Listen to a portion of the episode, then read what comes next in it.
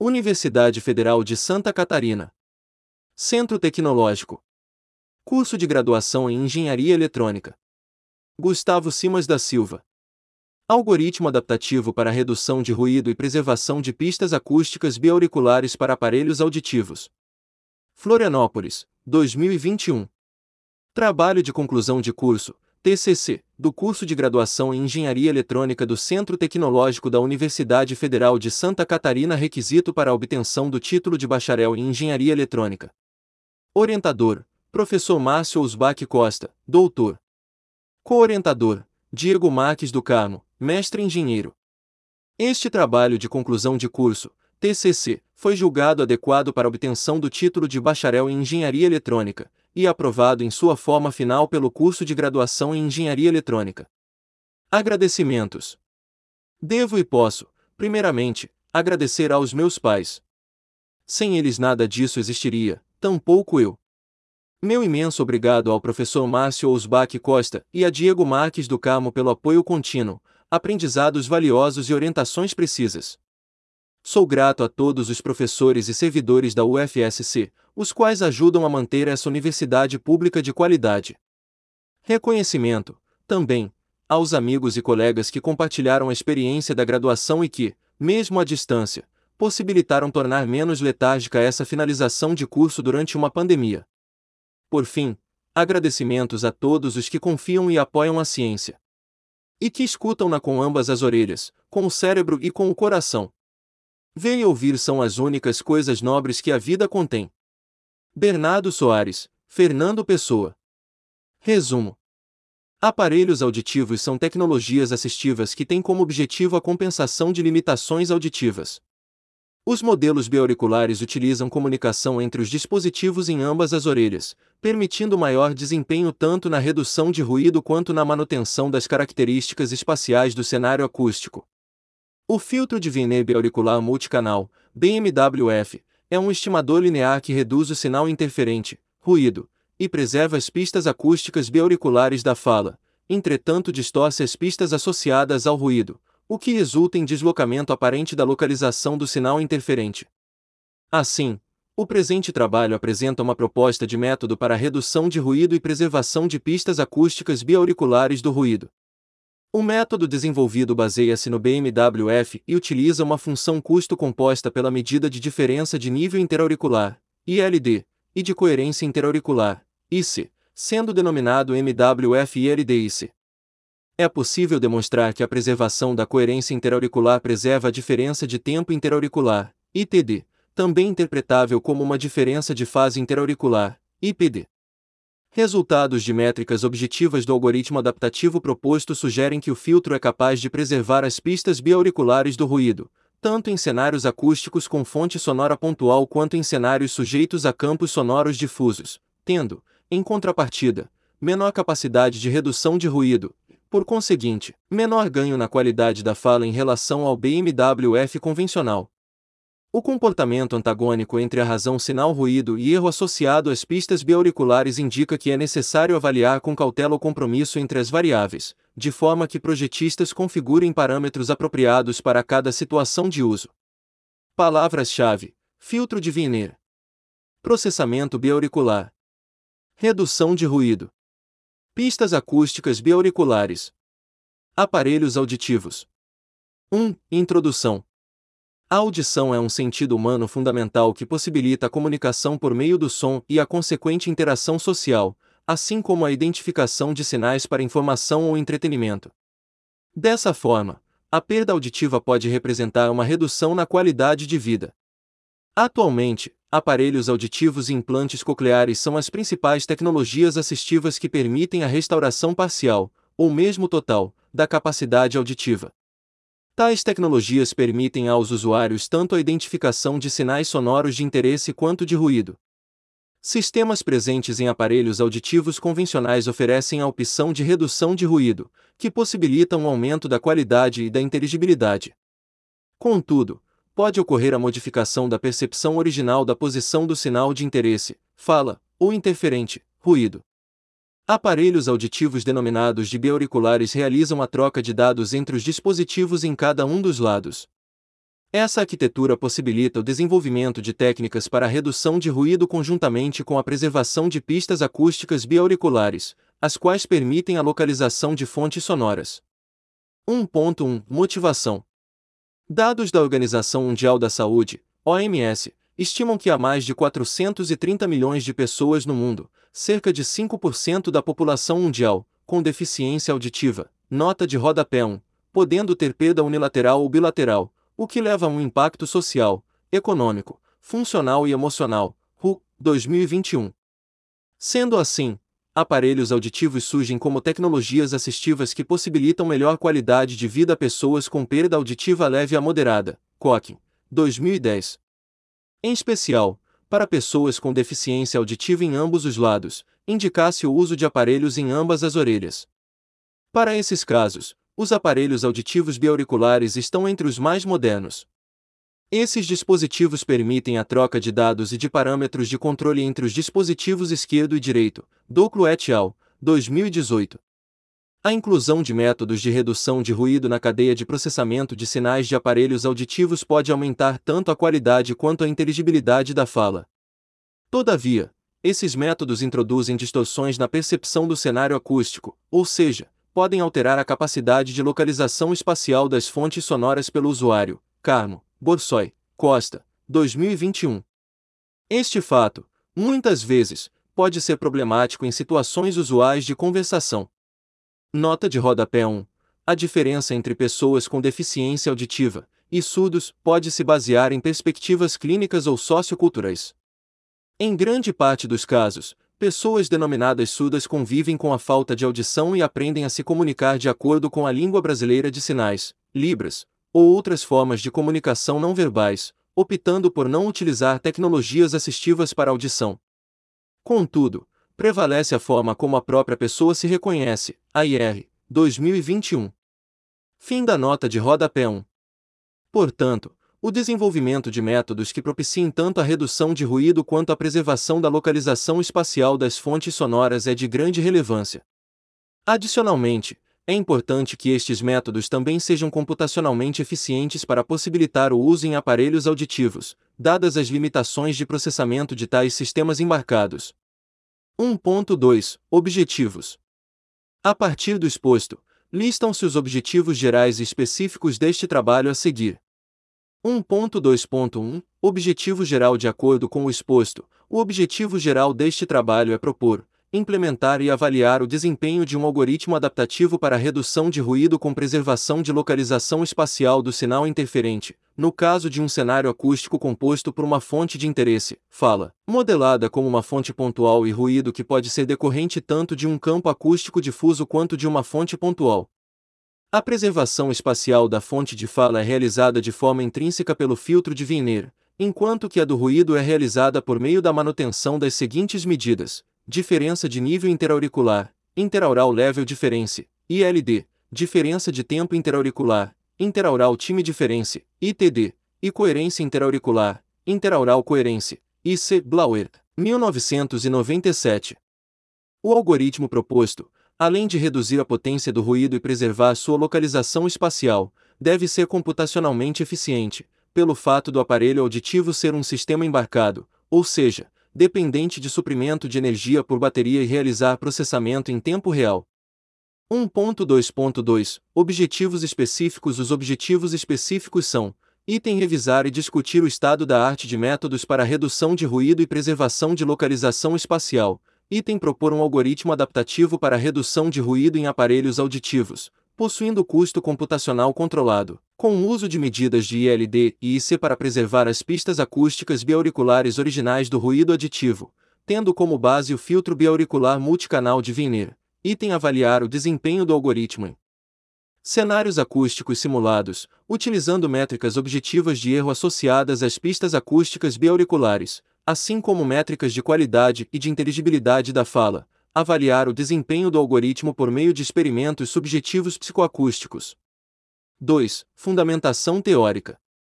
Este capítulo visa apresentar a fundamentação teórica sobre o sistema auditivo humano, aparelhos auditivos e conceitos relacionados à interpretação e discussão do trabalho. 2.1 Sistema auditivo humano. A audição é um dos cinco sentidos humanos convencionais, Kohler, Broyd, SD, sendo o sentido capaz de receber e processar informações sonoras. Para que o som seja captado e processado, deve estar dentro da faixa audível de intensidade, ou nível de pressão sonora, e de frequência sonora percebida. A audição humana está limitada a perceber intensidades que variam de 20 micropascal, equivalente a 0 dBSPL nota de rodapé 1, até 63 pascal, 130 dBSPL, e frequências entre 20 Hz e 20 mil Hz, nota de rodapé 2. Pickler, 2015. O processo de captar e processar sons pode ser melhor entendido ao se analisar a anatomia do sistema auditivo humano. Nota de rodapé 1. Sound Pressure Level, SPL, é uma medida logarítmica dada por 20 vezes log 10 de P sobre P0, onde P é a pressão eficaz e P0 a pressão de referência, geralmente sendo limiar da audição humana. Sua unidade é dada por dBSPL ou, em português, dBNPS, nível de pressão sonora. Fim da nota de rodapé 1. Nota de rodapé 2. Esses resultados são médias estatísticas, contudo representativos para pessoas que se autodenominam normo-ouvintes. O limiar de intensidade da audição varia de forma não linear com a frequência, os valores apresentados são referentes a tons de 1 kHz. Maiores valores são possíveis de serem ouvidos acima do limiar superior de intensidade expresso, no entanto estão acima do que é denominado limiar da dor, ou seja, sons acima de 130 dBSPL promovem dor extrema ao ouvinte exposto. Blauer, 2005. Nota de rodapé 2. 2.1.1 Anatomia do sistema auditivo humano. A anatomia do sistema auditivo humano compreende, dentre outras partes, a orelha externa, orelha média e orelha interna. A figura 2.1 apresenta uma ilustração representativa da estrutura anatômica das três partes da orelha humana. Na orelha externa se encontra a pina, também denominada de pavilhão auditivo, a qual contém diferentes elevações e depressões em formatos irregulares, dentre eles a concha, a maior das depressões, Kibodial, 2002. O formato do pavilhão externo, assim como suas irregularidades cartilaginosas determinam a forma de captação acústica e, consequentemente, absorções e reflexões das ondas sonoras que são encaminhadas à parte subsequente da orelha. O meato acústico externo localiza-se entre a orelha externa e a orelha média, o qual serve como uma câmara de ressonância, ampliando algumas frequências a depender de seu formato e condição fisiológica. Costa, Cruz, Oliveira, 2006. A orelha média é responsável por realizar a condução das ondas sonoras da orelha externa para a interna. Ela abriga a membrana timpânica e os ossículos martelo, bigona e estribo, que convertem a vibração mecânica do ar em vibração mecânica óssea, o que faz com que o som seja transmitido da membrana do tímpano às estruturas cheias de líquido da orelha interna. Kierzembaum, 2004. Outra parte integrante da orelha média é a tuba auditiva, também denominada de trompa de Eustáquio, que realiza a conexão de uma cavidade da orelha média com a nasofaringe, sendo responsável pelo equilíbrio de pressão entre a cavidade timpânica e o ambiente externo. A orelha interna contém a cóclea, o sistema vestibular e o nervo auditivo. A cóclea realiza a conversão da vibração promovida pelo estribo em impulsos elétricos, os quais são conduzidos pelo nervo auditivo ao cérebro. Esta transformação é efetuada por meio de células ciliadas localizadas ao longo da estrutura coclear. Sendo assim, a cóclea converte energia mecânica em energia elétrica. Já o sistema vestibular é um órgão auxiliar que permite o equilíbrio e a noção de inclinação e rotação do corpo. Tibodial, 2002. 2.1.2 Perda auditiva Perda auditiva, popularmente conhecida como surdez, é a incapacidade parcial ou integral de ouvir sons e pode ser classificada de diferentes formas, quanto ao tempo, temporária ou permanente, quanto ao número de orelhas com perda, em uma orelha, unilateral, ou em ambas, bilateral, quanto à simetria, simétrica ou assimétrica, quanto à causa da perda, proveniente de senilidade, denominada presbiacusia, exposição ao ruído, infecções, traumas, uso de medicamentos, entre outros fatores. Quando ocorre na juventude, a surdez pode afetar a capacidade de aprendizagem linguística, a socialização e a formação de personalidade. Quando ocorre em idade adulta, ela pode dificultar o exercício do trabalho. Em todos os casos, a perda auditiva pode levar a considerável redução na qualidade de vida. RU 2021. Sendo assim, deve-se realizar anamnese e audiometria com profissionais qualificados para o diagnóstico da perda. A tabela 2.1 apresenta a classificação de graus de perda auditiva definida pela OMS, nota de rodapé 3. Nota de rodapé 3. A medida em dB apresentada na tabela 2.1 é denominada dB nível de audição, dBNA, ou, em inglês, dBHL, Hearing Level. Esta medida é relacionada ao limiar médio de dBSPL para um normal ouvinte, sendo a medida convencionalmente apresentada por audiometros. Valente et al., 2011. Fim da nota de rodapé 3. Tabela 2.1 Graus de perda auditiva segundo a OMS. Audição normal. De 0 a 25 dBn a nenhuma ou pequena dificuldade. Perda leve. De 26 a 40 dBn é capaz de ouvir e repetir palavras em volume normal a um metro de distância. Perda moderada. De 41 a 60 dBn é capaz de ouvir e repetir palavras em volume elevado a um metro de distância. Perda severa. De 61 a 80 dBn é capaz de ouvir palavras em voz gritada próximo à melhor orelha. Perda profunda. Acima de 81 dBn é incapaz de ouvir e entender mesmo em voz gritada na melhor orelha. Fonte: CFFA, 2017. Além dos diferentes níveis, a perda auditiva pode ser classificada em quatro tipos: Silverno, 1997 Item perda auditiva condutiva, os sons não são conduzidos eficientemente por meio da orelha externa e média. As causas podem ser alergias e infecções, excesso de cera no canal auditivo, má formação e tumor. Em muitos casos pode ser tratada por drenagem, sucção ambulatorial ou antibióticos. Item perda auditiva neurosensorial, quando há problemas na orelha interna ou no nervo auditivo. Entre as causas pode ser envelhecimento, doenças como cachumba e meningite, má formação de nascença ou exposição excessiva a ruído. Nos casos de perda permanente, tecnologias assistivas, como aparelhos auditivos, são as mais indicadas. Item perda auditiva mista, caracteriza-se por combinação entre perda auditiva condutiva e neurosensorial e por haver danos tanto na orelha externa quanto na interna. Item perda auditiva central, causada por problema no nervo auditivo, centros auditivos ou córtex. Neste caso, as ondas sonoras são transmitidas normalmente pelas orelhas. Contudo, o nervo auditivo pode não ser capaz de transmitir os sinais elétricos para o cérebro ou, quando transmitidos, são distorcidos ao longo da via auditiva, não mantendo-se íntegros. Pode ser resultado de traumatismo craniano, doenças ou tumores. São difíceis de localizar anatomicamente e, pelo estado da arte de dispositivos assistivos, não há soluções tecnológicas para a resolução deste problema. Jorge, 2011, Politec, 2021. Dessa forma, verifica-se que dispositivos como aparelhos auditivos são apropriados para uso em caso de perdas auditivas neurosensoriais ou mistas. 2.2 Audição espacial. A audição tem fundamental importância para orientação e localização espacial de elementos presentes ao nosso redor.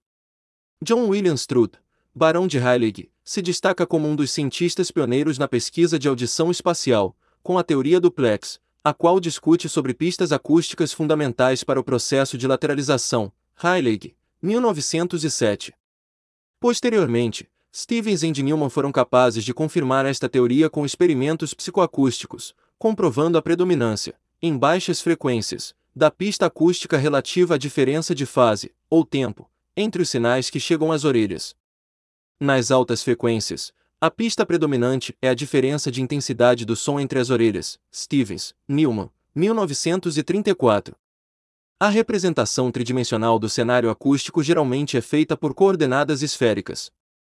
O ponto de referência do sistema de coordenadas é o ponto médio da linha imaginária que conecta as orelhas de um ouvinte, aqui denominado como SR. A fonte sonora, aqui denominada SS, estática e pontual, se localiza num ponto que pode ser definido pelo ângulo de azimuth, θ, inclinação φ e distância d em relação a SR. A figura 2.2, nota de rodapé 4, apresenta três perspectivas de localização espacial de uma fonte sonora SS pelo ouvinte SR, nota de rodapé 5. O avanço nas pesquisas psicoacústicas permitiu constatar que, em geral, a localização de uma fonte sonora no plano horizontal é feita a partir de pistas de localização associadas às duas orelhas, quais sejam diferença de tempo interauricular, diferença de nível interauricular e coerência interauricular, I.C. Blauer, 1997. Nota de rodapé 4. Neste trabalho, as figuras desenvolvidas pelo autor possuem fonte omitida na legenda. Fim da nota de rodapé 4. Nota de rodapé 5. Os parâmetros apresentados são definidos a partir do ponto médio entre as orelhas de SR. Fim da nota de rodapé 5. O avanço nas pesquisas psicoacústicas permitiu constatar que, em geral, a localização de uma fonte sonora no plano horizontal é feita a partir de pistas de localização associadas às duas orelhas, quais sejam diferença de tempo interauricular, diferença de nível interauricular e coerência interauricular, I.C. Blauer, 1997. A ITD é definida como a diferença de tempo de chegada, de uma mesma frente de onda, nas orelhas esquerda e direita, Carmo, 2017. Por conta da distância entre as orelhas, a frente de onda chega em tempos distintos nas orelhas, desde que não esteja imediatamente à frente do ouvinte, θ igual 0 graus, ou atrás, θ igual 180 graus. De acordo com Federsen, uma ITD máxima de 660 microsegundos é observada quando a fonte sonora é posicionada em azimuth de 90 graus, Federsen et al., 1957. Estudos indicam que os seres humanos apresentam excelente capacidade de distinção sonora por meio da ITD, com limiares inferiores a 10 microsegundos. Klump, EADY, 1956. O equivalente em ângulo da ITD é a diferença interauricular de fase, interaural fase diferença, IPD. A ILD, às vezes também denominada interaural intensity difference, IID, ocorre, principalmente, devido a atenuações acústicas da onda sonora causadas por refração e absorção na cabeça e no tronco. Carmo, 2017.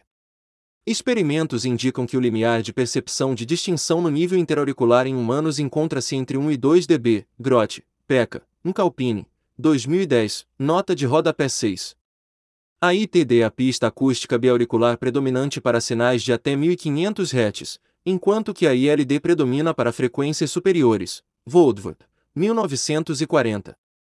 De toda forma, em cenários nos quais a ILD discorda e contrapesa a ITD em baixas frequências, se nota distorção considerável na localização, sendo capaz de inverter a percepção de hemisfério de origem da fonte sonora. Artman et al., 2016. Por outro lado, a IC é uma medida do nível de similaridade entre os sinais em ambos os lados. Menzer, 2010. Alguns trabalhos discutem a coerência interauricular como sendo determinante para indicar a relevância da ITD e da ILD na localização sonora, já que para sinais incoerentes não há referência possível para a interpretação de diferenças no nível ou tempo interauricular. Iturriet, 2019. Em decorrência de sua associação com as transformações realizadas pela PINA, as pistas acústicas espectrais, as quais são determinantes para a identificação de elevação, assim como para a distinção entre fontes localizadas em θ igual 0 graus e θ igual 180 graus, acabam não sendo repassadas aos usuários de aparelhos auditivos. Nota de rodapé 7. Nota de rodapé 6. Observa-se que tais experimentos são realizados em cenário controlado acusticamente e por meio de reprodução de cliques biauriculares, não necessariamente representando a capacidade de distinção de nível interauricular em cenário acústicos cotidianos. Fim da nota de rodapé 6. Nota de rodapé 7. Pistas acústicas espectrais possuem relação com a estrutura física corporal do ouvinte. São determinadas pelos ombros, cabeça e o pavilhão auditivo, servindo como filtros e elementos que promovem refrações, espalhamentos, interferências, difrações e absorções sonoras. Ting et al., 2021. No entanto, não são abordadas em detalhe neste trabalho. Fim da nota de rodapé 7. 2.3 Tecnologias assistivas para audição. Atualmente existem tecnologias assistivas capazes de restaurar parcialmente a capacidade de audição. Dentre estas, pode-se listar: item implantes cocleares, são soluções para perdas auditivas neurosensoriais ou mistas, quando a pessoa afetada apresenta danos na cóclea. O dispositivo é composto por uma unidade externa com microfones, uma unidade processadora e uma antena transmissora para a unidade interna, a qual conduz o sinal para o implante localizado no interior da cóclea.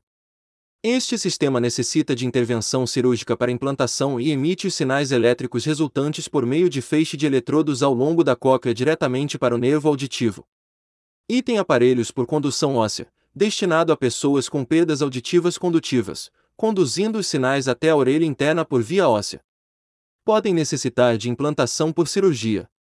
Item aparelhos auditivos, às vezes denominados aparelhos de amplificação sonora individual, ASI, são dispositivos que realizam captação sonora com microfones externos. Geralmente utilizam processamento digital e a reprodução do sinal amplificado é realizada em fones auriculares inseridos no canal auditivo. Não necessitam de intervenção cirúrgica para uso. A figura 2.3 apresenta um diagrama simplificado de componentes de um aparelho auditivo behind the ear, BTE, um modelo retroauricular, nota de rodapé 8.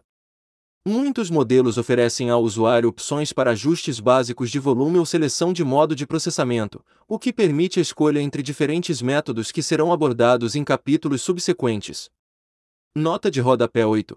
Há diferentes modelos de aparelhos auditivos que se diferenciam em suas especificações eletroacústicas, modelos de próteses, entre outras características, tais quais in channel, IIC, ou Completely in channel, SIC, os quais são intraauriculares, ou intracanais.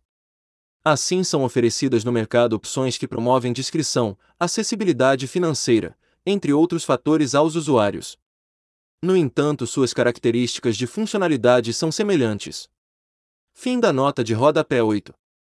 Os aparelhos podem ser monolaterais, utilizados em apenas uma das orelhas, bilaterais, em ambas as orelhas, porém com operação independente entre si, ou biauriculares, conhecidos pelo termo popular binaurais, com troca de informação entre ambos os aparelhos de forma simultânea e em ambas as direções, ou seja, por meio de comunicação full duplex. A quantidade de microfones, nota de rodapé 9, no arranjo determina o número de canais a serem processados. Em sistemas biauriculares utiliza-se, por convenção, a mesma quantidade de canais nos dispositivos em cada um dos lados. Nota de rodapé 9 Salienta-se que os microfones neste caso são, em geral, de eletreto, devendo apresentar uma resposta em frequência o mais plana possível. Tecnologias que utilizam outros modelos, como dinâmicos com padrões polares do tipo cardioide, por exemplo, podem sofrer influência do efeito proximidade Josephson, 1999, o qual deve se atentar a depender da aplicação. Fim da nota de rodapé 9. 2.4 Métricas objetivas de avaliação. Os resultados de uma avaliação psicoacústica se apresentam como objetivo final para se avaliar o desempenho de um sistema de áudio. Tais avaliações são realizadas, em geral, por meio de testes com voluntários selecionados aleatoriamente, de forma tal a se obter dados de um público amplamente representativo e manter os dados não enviesados, tão como independentes estatisticamente. No entanto, devido a dificuldades de execução destes testes e custos associados, Métricas objetivas são necessárias, as quais devem se correlacionar altamente com o desempenho psicoacústico. Loiseau, 2007. As métricas objetivas tornam a avaliação do sistema mais rápida e menos custosa ao se analisar propriedades relevantes do sinal de áudio como item qualidade, avaliação associada como o falante enuncia sua fala. É relacionada à aceitabilidade ou agradabilidade do sinal e engloba diferentes dimensões de percepção subjetiva do sinal. Características como naturalidade e clareza influenciam diretamente nessa métrica. Item inteligibilidade, avaliação associada, o que o falante enuncia. É relacionada ao conteúdo da fala e sua interpretação.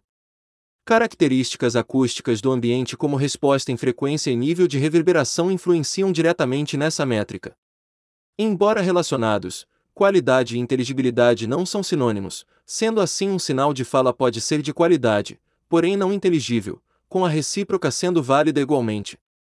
Distorções e ruídos são fatores que influenciam tanto a qualidade quanto a inteligibilidade da fala. Loiseau, 2011. 2.4.1 PESC. Com o objetivo de avaliar a qualidade da fala, organizações como a União Internacional de Telecomunicações International Telecommunication Union, ITU, desenvolveram métricas para avaliação de sistemas de comunicação, voltados para a telefonia. Sendo assim, a ITU TP862 determina a Perceptual Evaluation of Speech Quality, PESC, uma métrica de qualidade da fala que opera em dois modos: modo de banda estreita, apropriado para determinar a qualidade de sinais processados entre 300 e 3100 Hz, e modo de banda larga, para sinais de fala processados por sistemas de comunicação que operam na faixa de 50 a 7000 Hz. Em forma simplificada, a PESC pode ser calculada como uma combinação linear do distúrbio simétrico médio, D-sim, e do distúrbio assimétrico médio, D-azim, Loiseau, 2011. PESC igual a zero, mais, A1 vezes D-sim, mais, A2 vezes D-azim. Onde A0 igual 4.5, A1 igual menos 0.1 e A2 igual menos 0.0309. Nota de rodapé 10. O resultado dos valores brutos da PESC de banda larga, os quais variam de menos 0,5 a 4,5, apresentam um mapeamento logístico para Min Opinion Score, Listening Quality Objective, Morcelli Kio, ITU, 2003. A NOS é o resultado de opinião média entre ouvintes avaliadores a partir de uma escala numérica de 1 a 5, sendo amplamente utilizada e recomendada pelo Institute of Electrical and Electronics Engineers, IEE, IEE, 1969. O mapeamento entre PESC e Morcelli Kio, nota de rodapé 11, é dado pela equação 2.2 e apresentado na figura 2.4. A tabela 2.2 apresenta os valores e descrição relativa da escala em OS, nota de rodapé 12. Nota de rodapé 10. Estes coeficientes empíricos podem ser ajustados a depender da aplicação. Fim da nota de rodapé 10. Nota de rodapé 11. A medida subjetiva de score médio de opinião é denominada Mean Opinion Score, Listening Quality Subjective, Morcelli QS, e diferencia-se da Morcelli QO, a qual é uma medida objetiva. No entanto, estudos indicam que, em geral, ambas apresentam alta correlação, Behrens et al., 2019. Fim da nota de rodapé 11. Nota de rodapé 12. Os experimentos subjetivos para obtenção destes valores são comumente realizados com ouvintes que se autodenominam nomo-ouvintes, ou seja, sem limitações auditivas. Isto pelo motivo de que testes que envolvem pessoas com deficiência auditiva, e usuários de tecnologias assistivas, são de maior complexidade, pois devem levar em conta a individualidade das deficiências, o uso de dispositivos com características equivalentes, entre outros fatores, de maneira a se garantir padronização do experimento. Fim da nota de rodapé 12. Embora haja indicações da ITU em substituir a PESC pela métrica ITU TP863 Perceptual Objective Listening Quality Analysis, POCA, ITU, 2018, assim como a existência de alternativas como Perceptual Speech Quality Measure, PSQM, e Hearing Aid Speech Quality Index, ASCII. No cenário de pesquisa em processamento de sinais, a PESC continua sendo amplamente utilizada na comunidade científica da área por apresentar alta correlação com experimentos subjetivos de qualidade da fala, RIX et al. 2001. Por fim, observa-se que testes psicoacústicos devem levar em conta a seleção de ouvintes, prezando por um número que proporcione ampla representatividade estatística, a complexidade do procedimento, de maneira a se proporcionar uma boa experiência ao usuário, e a escolha do dispositivo de reprodução, levando em conta as propriedades acústicas do ambiente, como o tempo de reverberação. 2.4.2 STOI A Short Team Objective Intelligibility, STOI, é uma medida objetiva de inteligibilidade que foi desenvolvida a partir de inspiração em estudos que sugerem que o sistema auditivo humano realiza a integração de sinais em tempo curto para interpretação, cerca de poucas centenas de milissegundos. Sendo assim, a métrica STOI se baseia no coeficiente de correlação entre envelopes temporais do sinal limpo, nota de rodapé 13, e do sinal degradado, em tempo curto, 384 milissegundos, com segmentos que se sobrepõem, overlapping, Tal et al., 2010. Além disso, em experimentos com voluntários apresenta alta correlação com a inteligibilidade, coeficiente de correlação ROR 0,92. Seu valor final é definido como DSTOI igual 1 sobre J vezes M vezes somatório de DJM. Onde M representa o total de frames, J o número de bandas de um terço de oitava e DJM é a medida de inteligibilidade intermediária, tal et al., 2011. Nota de rodapé 13. Observa-se que, assim como a PESC, a STOI é uma métrica intrusiva, oráculo, ou seja, precisa do sinal original de fala para realizar o cálculo. Fim da nota de rodapé 13. 2.4.3 SNR. A Signal to Noise Ratio, SNR, ou razão sinal ruído, é uma medida comparativa que relaciona a potência de um sinal de interesse, PS, com um sinal interferente, PN, no caso, o ruído. No domínio do tempo ela é dada, em dB, por SNR igual 10 vezes log 10 de PS sobre PN. É uma métrica utilizada abrangentemente em acústica, ótica e demais campos de aplicação em engenharia. Em sistemas digitais, o número de bits usado na representação do sinal determina o máximo valor de SNR pelo fato do ruído mínimo ser o erro causado pela quantização do sinal, também chamado de ruído de quantização, Gray, Neufof, 1998.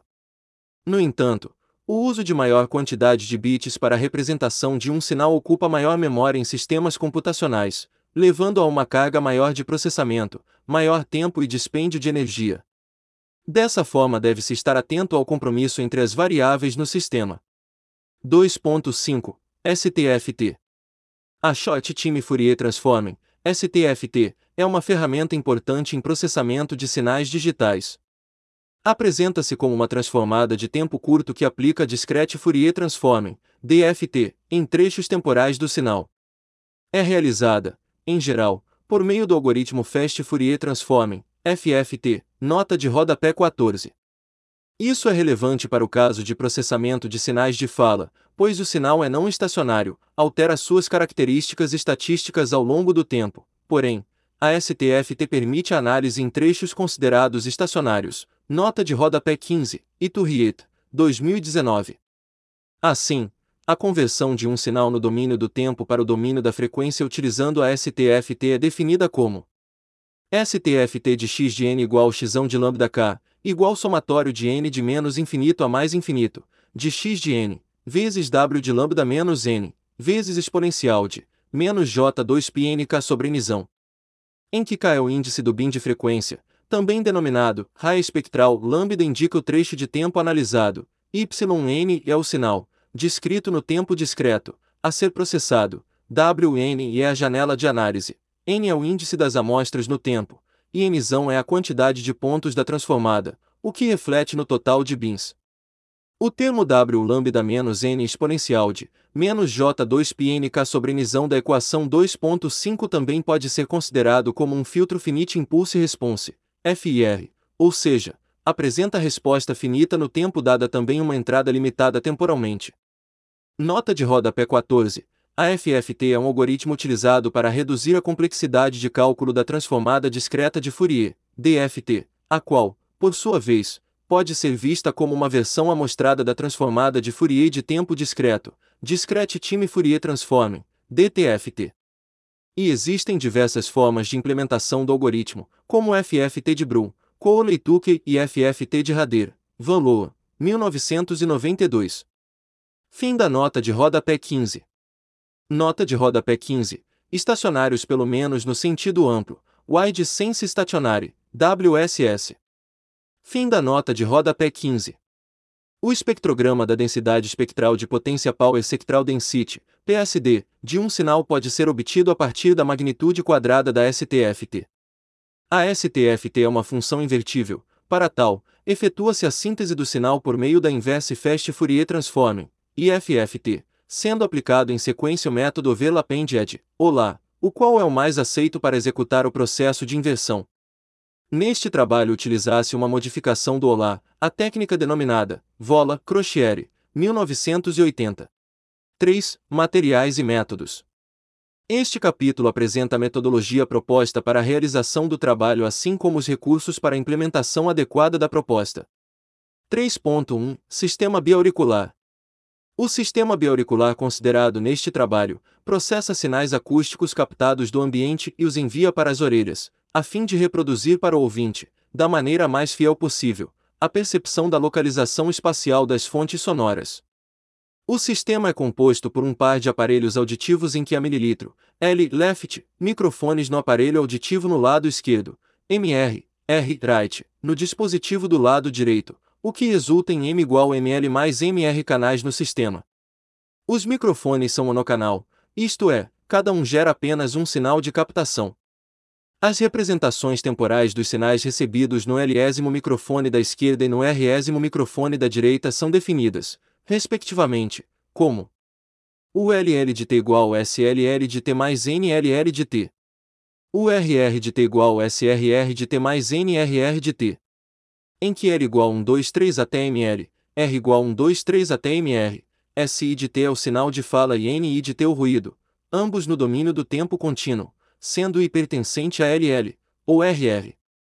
Os sinais em são expressos no domínio do tempo discreto como o LL de N igual SLL de N mais NLL de N. O RR de N igual SRR de N mais NRR de N. Os sinais são processados no domínio tempo-frequência por meio de STFT com K frequências discretas, bins, e lambda trechos temporais, frames, o que resulta na seguinte representação. YLL de lambda, K igual XLL de lambda, K mais VLL de lambda, K. YRR de lambda, K igual XRR de lambda, K mais VRR de lambda, K. Em que YI de lambda, K, XI de lambda, K e VI de lambda, K são as STFT dos sinais UI de N, SI de N e NI de N. Para cada lado, os sinais podem ser agrupados em vetores, definidos da seguinte forma: vetor YL de lambda, K igual vetor XL de lambda, K mais vetor VL de lambda, K. Que é igual a YL1 de lambda, K concatenado com YL2 de lambda, K concatenado até YLML de lambda, K, tudo isso transposto. Vetor YR de lambda, K igual vetor XR de lambda, K mais vetor VR de lambda, K. Que é igual a YR1 de lambda, K concatenado com YR2 de lambda, K concatenado até Y rua MR de lambda, K, tudo isso transposto. Os vetores YL de lambda, K, e YR de lambda, K possuem dimensões ml por 1 e m rua por 1, respectivamente. Considera-se neste trabalho que a comunicação full duplex entre os aparelhos auditivos não possui limitação na taxa de bits. Dessa forma, os dispositivos podem compartilhar informações sem restrições. Assim, pode-se agrupar os vetores em vetores únicos x de lambda, k, v de lambda, k e y de lambda, k, de dimensão m multiplicação 1 e definidos como vetor x de lambda, k igual vetor xl de lambda, k transposto concatenado com xr de lambda, k transposto, tudo isso transposto. Vetor v de lambda, k igual vetor vl de lambda, k transposto concatenado com vr de lambda, K transposto. Tudo isso transposto. Vetor y de lambda. K igual vetor YL de lambda. K transposto concatenado com YR de lambda. K transposto tudo isso transposto. Sendo o vetor y de lambda, K dado por vetor y de lambda, K igual vetor x de lambda, K mais vetor v de lambda, K. Os sinais processados em cada dispositivo são denotados por ZL de lambda, K, e ZR de lambda, K, e são definidos por meio do produto interno entre Y de lambda, K, e os vetores de coeficientes do filtro de redução de ruído, WL de lambda, K, e WR de lambda, K, da seguinte forma: ZL de lambda, K igual vetor WL de K hermitiano, vezes vetor Y de lambda, K que é igual a componente de fala de ZL de lambda, K mais componente de ruído de ZL de lambda, K. ZR de lambda, K igual vetor WR de K hermitiano, vezes vetor Y de lambda, K. Que é igual a componente de fala de ZR de lambda, K mais componente de ruído de ZR de lambda, K. O hermitiano representa o conjugado complexo transposto, e o Z representam as componentes filtradas de fala e de ruído. Os sinais são transformados para o domínio do tempo discreto por meio da ISF, resultando nos sinais GL de N e GR de N. Por fim, utilizasse uma rotina de Veguedovela Pendied, Vola, Crochiere, 1980, para compor o sinal que é enviado aos alto-falantes dos aparelhos auditivos. O controle do processo descrito anteriormente é feito por um bloco de controle biauricular, que executa comandos para troca de informações e parâmetros de controle entre os aparelhos auditivos. Os sinais são apresentados na figura 3.1. A figura 3.1 também apresenta uma ilustração de um cenário acústico com fontes sonoras pontuais, assim como o diagrama representativo do sistema de controle biauricular para redução de ruído. Nota de rodapé 1. Nota de rodapé 1. o diagrama é simplificado e são omitidos blocos como conversor digital analógico. Fim da nota de rodapé 1. Destaca-se como relevante, também, a definição de microfones de referência em cada lado, os quais são usualmente definidos como os microfones frontais, Carmo, 2017. Assim, utilizam-se vetores de seleção, QL que rua de dimensão M multiplicação 1. Os vetores de seleção apresentam valor 1 para o microfone, canal, a ser selecionado, enquanto os demais elementos do vetor possuem valor 0. Para um sistema com ML igual 3, MR igual 3, ou seja, M igual 6, os microfones de referência são selecionados da seguinte forma: QL igual 1, 0, 0, 0, 0, 0 transposto e QR igual 0, 0, 0, 1, 0, 0 transposto. Com isso, é possível definir os sinais de entrada nos canais de referência como YL referência de lambda, K igual QR transposto vezes Y de lambda, K. YR referência de lambda, K igual que R transposto vezes Y de lambda, K. Os vetores QL, QR, WL e WR podem ser agrupados da seguinte forma. Vetor W de K igual concatenação de vetor WL de K e vetor WR de K. Vetor Q igual concatenação de vetor QL e vetor QR. Em que Q e W ambos possuem dimensão 2m por 1. Por simplicidade de notação, os argumentos, lambda, K, e K serão omitidos nas próximas sessões sempre que não houver prejuízo para o entendimento das derivações. 3.2 Filtro de Wiener Sistemas para redução de ruído podem se basear em diferentes estratégias para atenuar componentes indesejáveis no sinal captado. Alguns sistemas são baseados em filtros seletores de frequência, geralmente utilizados quando o sinal de interesse e o ruído ocupam bandas de frequência diferentes. No 7 Filho, 1998. No entanto, na maioria das aplicações, a fala e o ruído apresentam espectros sobrepostos, o que impossibilita o uso destes métodos. Outras abordagens de redução de ruído utilizam filtragem espacial para redução de sinais indesejados.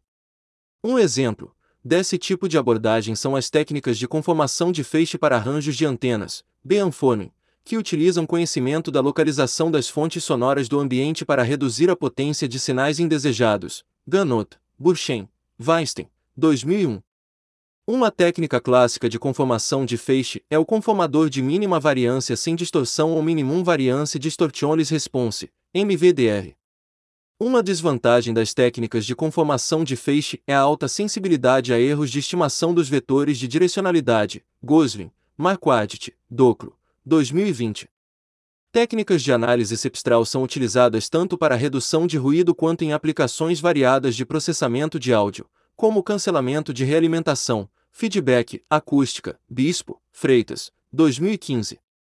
Neste trabalho utiliza-se o filtro de Vienney multicanal, Multichannel Vienney Filter, MWF, por apresentar complexidade razoável, alta robustez e fácil integração com outros métodos de enfatização da fala, Werner, 2021. O filtro de Vienney multicanal é um filtro FIR, nota de rodapé 2, que produz uma estimativa do sinal de interesse ao se basear, a princípio, no processamento em um sistema linear e invariante no tempo, LIT, nota de rodapé 3, utilizando de informações estatísticas do sinal de entrada e do ruído, Wiener, 1964. Ao se considerar um sinal estacionário gerado por um processo estocástico ergódico e um ruído aditivo, o filtro é capaz de reduzir o erro quadrático médio entre o sinal de saída, processado, e a resposta desejada. Nota de rodapé 4. Nota de rodapé 2. Embora o filtro possa ser implementado por meio de resposta infinita ao impulso, Infinite Impulse Response, IIR, estruturas com respostas finitas, FIR, são preferíveis devido à sua inerente estabilidade. Iturriet, 2019. Fim da nota de rodapé 2. Nota de rodapé 3. No entanto, pelo fato do algoritmo adaptativo atualizar as matrizes de correlação e, por conseguinte, os vetores de coeficientes, o sistema se apresenta como variante no tempo. Fim da nota de rodapé 3. Nota de rodapé 4. Existem variantes para o filtro de Wiener, como máscara paramétrica ou restrita. O filtro de Wiener utilizado neste trabalho é a solução ótima no sentido de mínimo erro quadrático médio, minimum mean square error, MMSE, Xia et al., 2019. Fim da nota de rodapé 4. 3.2.1 O filtro multicanal de Wiener, MWF. A função custo no domínio da frequência que determina o filtro multicanal de Wiener, JMWF, é definida como o valor esperado da norma do erro quadrático entre os sinais nos microfones de referência e os sinais filtrados, ambos transformados pela STFT, isto é, Cornelis et al., 2009.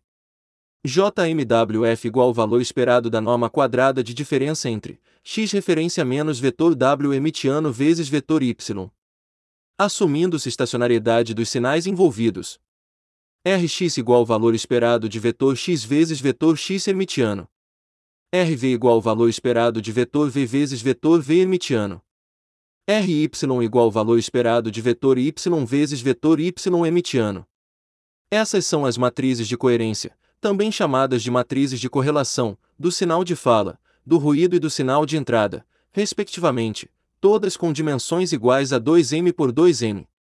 Com o sinal de fala e ruído descorrelacionados, é possível verificar que RY igual Rx mais RV. As potências do sinal de fala nos canais de referência nos lados esquerdo e direito, as potências de ruído nos canais de referência da esquerda e da direita e a potência cruzada da fala e do ruído são dadas, respectivamente, pelos escalares RXL, RXR, RVL, RVR, RXLR e RVLR. Define-se, a seguir, para ambos os aparelhos auditivos, o vetor que determina a correlação entre o sinal de fala no canal de referência e o vetor de componentes de fala x. Vetor RXL igual matriz de coerência da fala vezes que L. Vetor RXR igual matriz de coerência da fala vezes que R.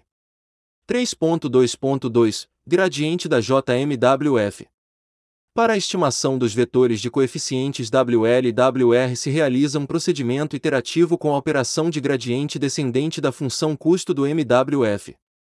Para cada bin de frequência kframe lambda, define-se a equação recursiva a seguir, Tariga, Said, 2004. W e mais 1 igual W e beta vezes o gradiente de J em relação ao hermitiano do vetor W. Sendo beta o passo de adaptação, e o índice de recursão, inabra o operador de gradiente. Realizando o gradiente da função custo JMWF tem-se Brandwood, 1983. Gradiente da função custo JMWF em relação ao hermitiano do vetor WL igual matriz de coerência de y vezes WL e menos vetor RXL. Gradiente da função custo JMWF em relação ao hermitiano do vetor WR igual matriz de coerência de y vezes WR e menos vetor RXR. 3.3 Preservação da diferença de nível interauricular, ILD.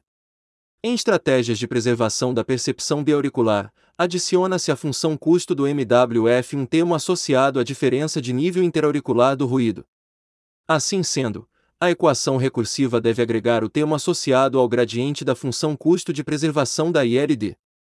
3.3.1 Função custo para preservação da diferença de nível intraauricular, ILD. O termo auxiliar ILD é definido a partir do erro na diferença de nível interauricular como, Carmo, 2017.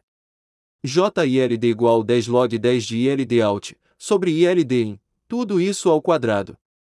Em que a ILD de saída, ILD out, e a ILD de entrada, ILD in, são definidas, respectivamente, como ILD out igual ao valor esperado da norma quadrada do componente de ruído de ZL, sobre o valor esperado da norma quadrada do componente de ruído de ZR.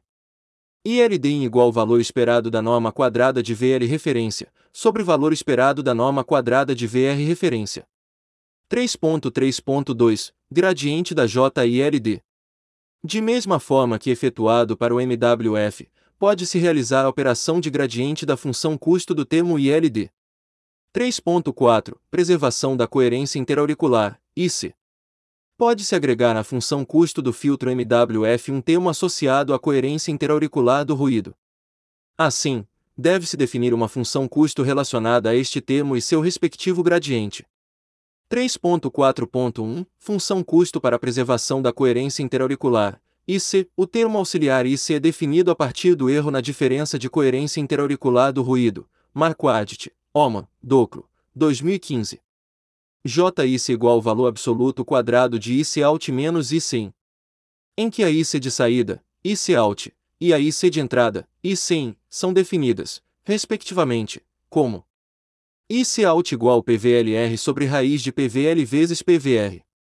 IC in igual RVLR sobre raiz de RVL vezes RVR.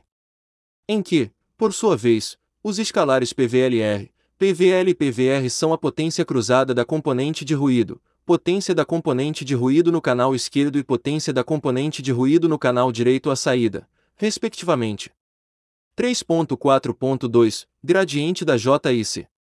Da mesma forma que para a função custo do MWF e do termo ILD, realiza-se a operação de gradiente da função custo do termo IC em relação a WL e WR para se obter a equação de atualização dos vetores de coeficientes complexos. Observa-se que a derivação e uso do gradiente da JIC em um algoritmo adaptativo se destaca como a principal contribuição do trabalho, sendo inédita na literatura. 3.5 Método proposto. Com o exposto, percebe-se que, de forma geral, a função custo de um filtro BMWF pode ser dada por Carmo, 2017. J igual JMWF mais somatório de alfas vezes funções custo auxiliares em que alfas são os coeficientes de ponderação, isto é, parâmetros que ponderam o balanceamento, esforço de minimização, entre os diferentes termos da função custo, funções custo auxiliares, podem, por instância, ser associadas à reverberação ou, no caso deste trabalho, à preservação das pistas biauriculares do ruído residual. O método proposto, denominado de filtro MWF-ILDIC, ou MWF-ILDICF, com o subscrito para indicar Adaptive Filter, apresenta a função custo geral definida como J igual JMWF mais alfa ILD vezes JILD mais alfa IC vezes JIC. É importante destacar que, para alfa IC igual zero tem-se o filtro denominado MWF ILD, Carmo, Costa, 2018, para alfa ILD igual zero tem-se o filtro MWF IC, Marco Adit, OMA, Docro, 2015, e para alfa ILD igual alfa IC igual zero o filtro resultante é o MWF. Van de Eyne Bogaert, Doclo et al., 2009. 3.6 Métricas de desempenho. Para analisar o desempenho do sistema em relação à redução de ruído, qualidade e inteligibilidade dos sinais processados e preservação das pistas acústicas biauriculares, são definidas algumas métricas objetivas. 3.6.1 Erro na ILD. O erro na diferença de nível interauricular, dado em dB, expressa-se como nota de rodapé 7. Costa, Nailor, 2014. Delta ILDV igual 10 log 10 de ILDV out sobre ILDV in. Em que ILDV out e ILDV in são as ILDS do componente interferente, ruído, na saída e na entrada do sistema, respectivamente. A métrica é calculada para todo o espectro do sinal. Nota de rodapé 7, Observa-se que as métricas apresentadas, com exceção das referentes à qualidade e à inteligibilidade da fala, as quais seus valores são referentes ao sinal completo, apresentam valores para cada frame e para cada bin, embora estejam suprimidos os argumentos lambda, k. Fim da nota de rodapé 7. 3.6.2 Erro na ITD. O erro referente à diferença de tempo interauricular do componente interferente é dado por Van de Eyne Bogaert, Voltaire et al., 2007. Delta ITDV igual ITDV out menos ITDV in. Onde ITDV out e ITDV in representam as ITDS do componente interferente na saída e na entrada do sistema. No entanto, é possível realizar uma conversão direta entre a ITD e a diferença de fase interauricular, IPD. Dessa forma, o erro relativo à diferença de fase interauricular é definido como Delta IPDV igual IPDV out menos IPDV in. Em que IPDV out e IPDV in representam as IPDS do componente interferente na saída e na entrada do sistema, respectivamente. As métricas delta IPD e delta ITD são calculadas para a frequência de até 1,5 kHz. 3.6.3 Erro na IC. Para a coerência interauricular, o erro se define a partir do valor magnitude squared coerência, MSC, a qual é uma métrica associada ao quadrado do módulo da ICE, como segue. MSC igual módulo ao quadrado da ICE. Sendo assim, o erro relativo à magnitude quadrada da coerência interauricular do ruído é definido como Delta MSCV igual MSCV alt menos MSCV in. 3.6.4 Diferença de SNR. O ganho global de SNR do sistema pode ser medido a partir da diferença de razão sinal-ruído entre os sinais dos canais de saída e os sinais dos canais de referência à entrada como delta SNR igual SNR em menos SNR out. 3.6.5 Diferença de qualidade e diferença de inteligibilidade. Para avaliar o desempenho do filtro quanto à integridade do sinal e consequente alteração na qualidade ou inteligibilidade da fala, utilizam-se as métricas objetivas de diferença de PESC e diferença de STOI entre sinais de saída e entrada. Delta PESC igual PESC out menos PESC in. Delta STOI igual STOI out menos STOI in. 3.6.6 Promediação das métricas. É possível realizar a promediação das métricas apresentadas seja ao longo do tempo, da frequência ou de ambos os domínios. Dessa forma, obtém-se um valor que pode sintetizar o comportamento médio do fenômeno associado à métrica. Definem-se, nota de rodapé 8. M lambda igual média aritmética ao longo do tempo de delta função. MK igual média aritmética ao longo da frequência de delta função. M lambda, K igual média aritmética ao longo do tempo e da frequência de delta função. Nota de rodapé 8. Neste trabalho, m lambda, mk e m lambda, k serão tratados como prefixos na apresentação de resultados. Assim, como exemplo, a promediação ao longo de ambos os domínios para a métrica delta ILD é apresentada como m lambda, k delta ILD. A presença do valor absoluto nas promediações é discutida na seção 4.4. As métricas ΔPESC e ΔSTOI não necessitam de médias, pois suas formas de cálculo já provêm um valor único para todos os trechos em todo o espectro do sinal. Fim da nota de rodapé 8. 3.7 Cenários acústicos simulados. Para gerar os cenários acústicos simulados foram utilizadas respostas ao impulso relativas à cabeça, Head Related Impulse Response, RI. Essas RI foram obtidas de Kaiser et al., 2009, com ML igual MR igual 3. Os parâmetros regulados para a geração dos sinais a partir da RI são os apresentados na figura 2.2, ou seja, distância, ângulo de azimuth e ângulo de elevação entre S rua e SS, nota de rodapé 9. Os sinais resultantes são obtidos a partir da convolução dos sinais de fala e ruído com as respectivas respostas ao impulso relativas à cabeça, as quais podem ser interpretadas no domínio da frequência como funções de transferência relativas à cabeça, Head Related Transfer Function, HRTF. Os cenários acústicos simulados são, nota de rodapé 10. 1. Um cenário pontual estático, uma fonte sonora pontual estática de fala, S. Speech, e uma fonte sonora pontual estática de ruído, N. Noise. 2. Cenário difuso. Uma fonte sonora pontual estática de fala e um ruído com campo sonoro difuso.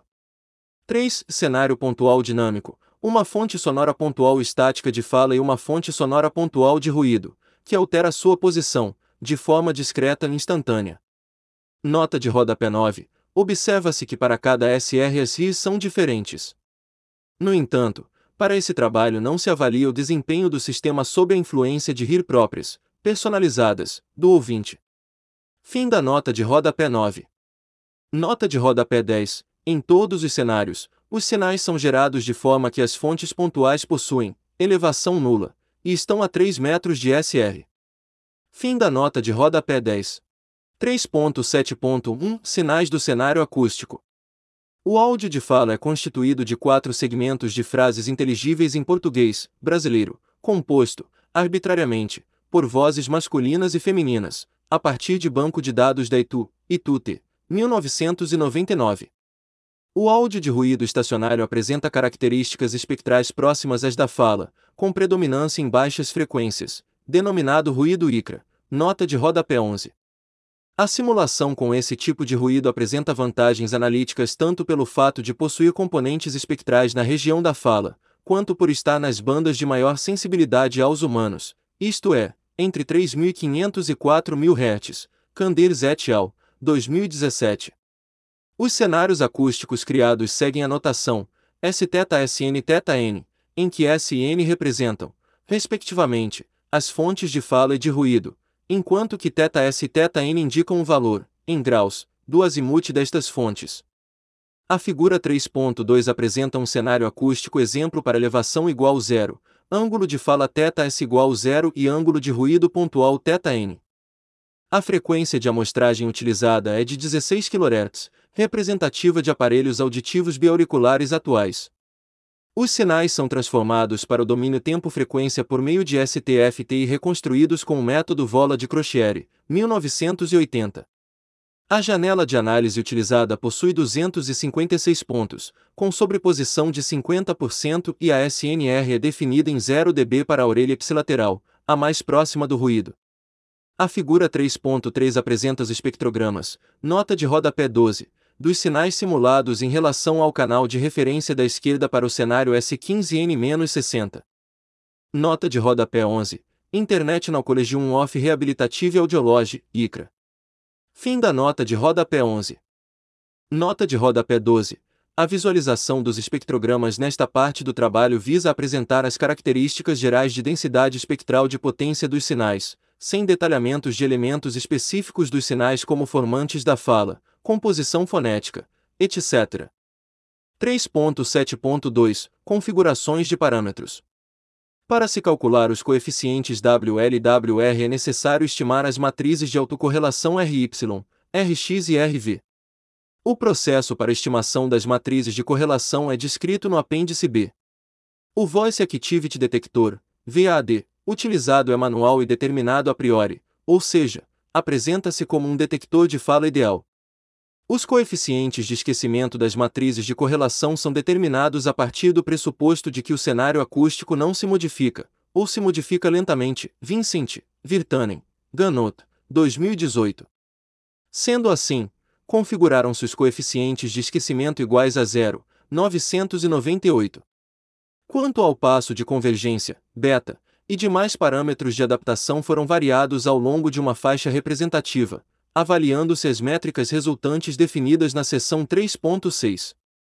Os resultados e discussão do desempenho do filtro mediante modificações destes parâmetros é apresentado no capítulo 4, enquanto que informações finais extraídas desta análise são exploradas no capítulo 5. 4. Resultados e discussão. Este capítulo apresenta os resultados dos experimentos realizados com a técnica adaptativa proposta para redução de ruído e preservação das pistas acústicas biauriculares, MWF-ILDIC. A técnica proposta é comparada com outras técnicas adaptativas utilizando as métricas objetivas definidas no capítulo 3. O apêndice C contém resultados adicionais para os cenários acústicos analisados, resultados associados à qualidade e inteligibilidade, por exemplo, 4.1 Cenário acústico 1 Ruído pontual estático. O primeiro cenário acústico analisado é caracterizado pela notação S15N60, fala, S, em 15 graus de azimuth e ruído, N, em menos 60 graus de azimuth. As simulações foram realizadas no software MATLAB, nota de rodapé.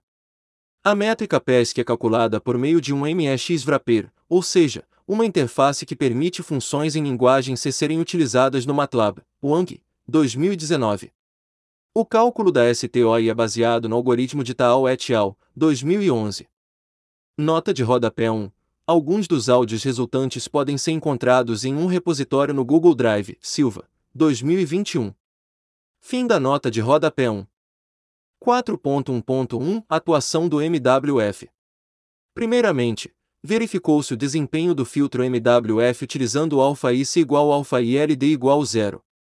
De forma a analisar a influência de diferentes valores do passo de adaptação ao longo do tempo foram simulados 10 valores distintos, nota de rodapé 2, de beta, entre 10 na menos 5 a 10 na menos 2 com um espaçamento logarítmico entre os valores.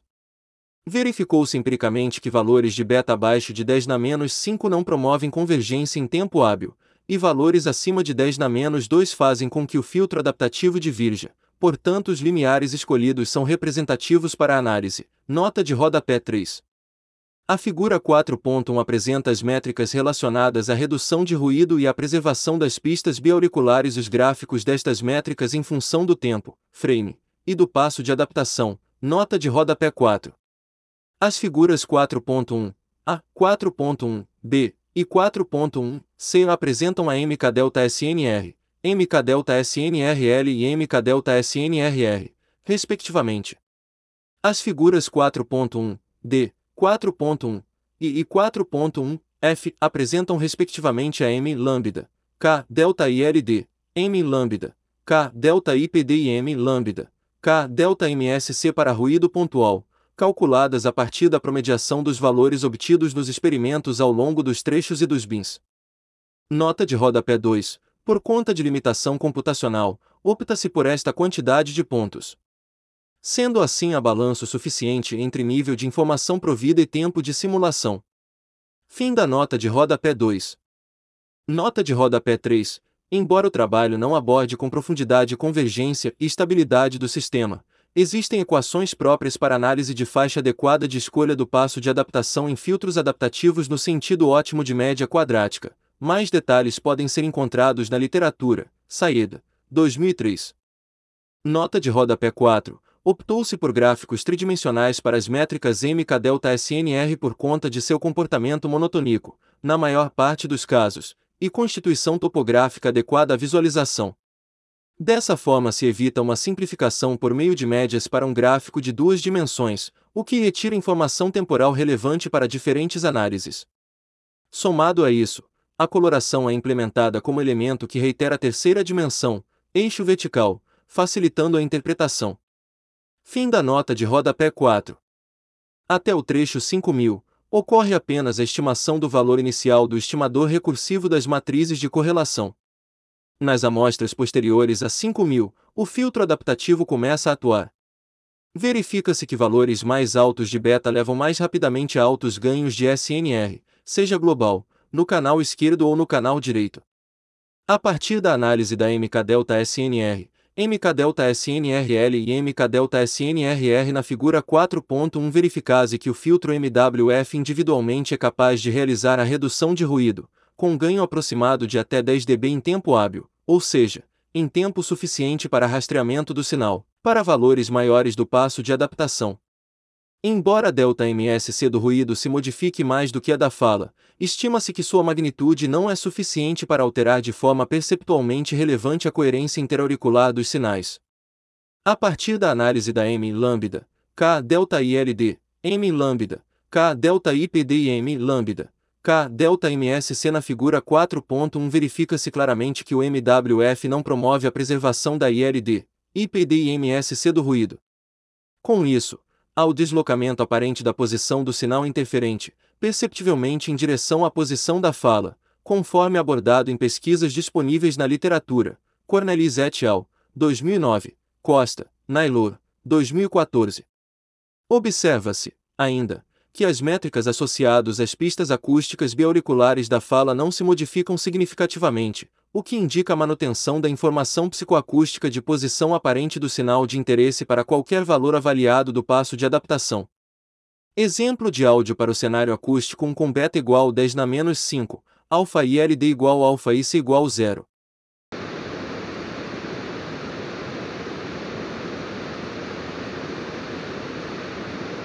No mesmo e agradável espaço, escolinhas de esporte fazem o lazer dos fins de semana. A partir dos 26 anos de idade, tempo de vida de uma pessoa extremamente jovem para os atuais padrões, a mulher vai perdendo colágeno e a elastina. Houve incêndio de pequenas proporções na torre de arrefecimento da estação Leblon, localizada na rua Humberto de o filho de Zeus, considerado no Olimpo, bebia o néctar e alimentava-se com ambrosia. Em certo sentido, o pai que sacrifica o filho acaba sempre sendo condenado a suplícios.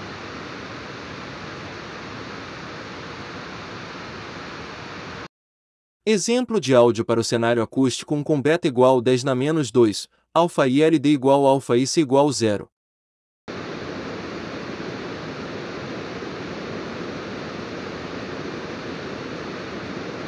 No mesmo e agradável espaço, escolinhas de esporte fazem o lazer dos fins de semana. A partir dos 26 anos de idade, tempo de vida de uma pessoa extremamente jovem para os atuais padrões, a mulher vai perdendo colágeno e a elastina. Houve um incêndio de pequenas proporções na torre de arrefecimento da estação Leblon, localizada na rua Humberto de Campos. O filho de Zeus, considerado no Olimpo, bebia o néctar e alimentava-se com ambrosia. Em certo sentido, o pai que sacrifica o filho acaba sempre sendo condenado a suplícios.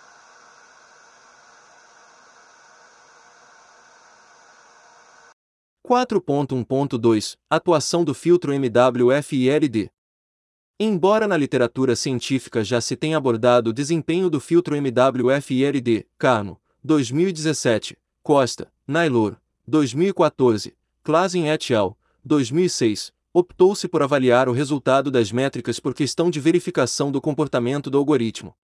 Assim, para se verificar a contribuição do termo ILD, realizaram-se simulações utilizando beta igual 10 na menos 2, alfa IC igual 0, e alfa ILD, ou gama ILD, um parâmetro que representa o produto entre alfa e beta, variando em escala logarítmica de 10 na menos 5 a 10 na 4.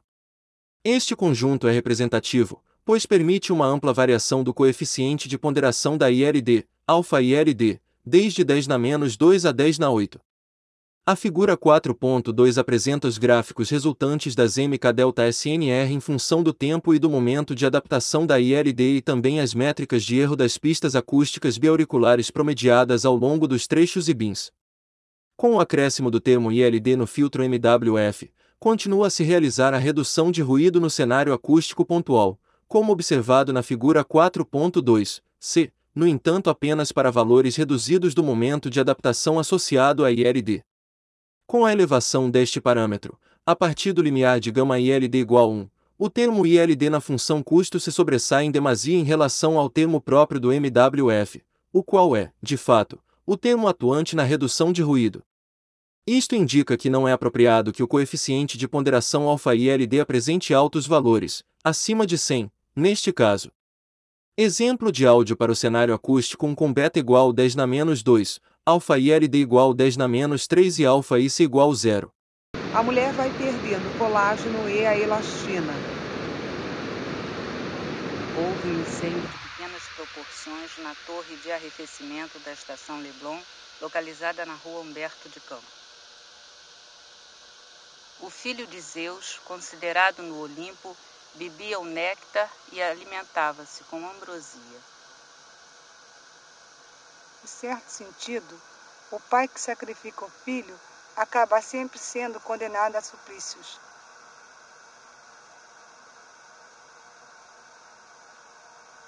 Exemplo de áudio para o cenário acústico com beta igual 10 na menos 2, alfa ILD igual 1 e alfa IC igual 0. A mulher vai perdendo colágeno e a elastina. Houve incêndio proporções na torre de arrefecimento da estação Leblon, localizada na rua Humberto de Campos. O filho de Zeus, considerado no Olimpo, bebia o néctar e alimentava-se com ambrosia. Em certo sentido, o pai que sacrifica o filho acaba sempre sendo condenado a suplícios.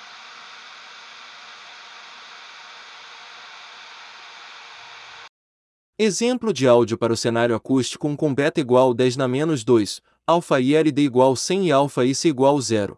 A mulher vai perdendo colágeno e a elastina. Houve incêndio pequenas proporções na torre de arrefecimento da estação Leblon, localizada na rua Humberto de Campos. O filho de Zeus, considerado no Olimpo, bebia o néctar e alimentava-se com ambrosia. Certo sentido, o pai que sacrifica o filho acaba sempre sendo condenado a suplícios.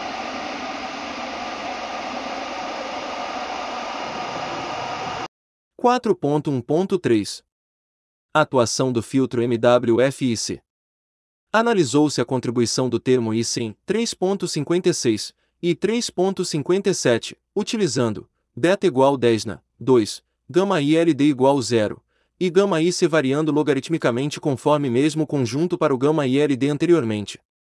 A figura 4.3 apresenta os gráficos resultantes das MK-SNR em função dos frames e de γ-IC assim como os gráficos dos erros nas pistas biauriculares. O filtro MWF-IC se propõe a reduzir ruído e preservar a coerência interauricular do sinal interferente residual, o que permite, por conseguinte, a preservação da IPD, a qual, por sua vez, pode ser provada como sendo a fase da ICE. Percebe-se um ganho de SNR global até o valor de gama ICE igual 100, como apresentado na figura 4.3, c.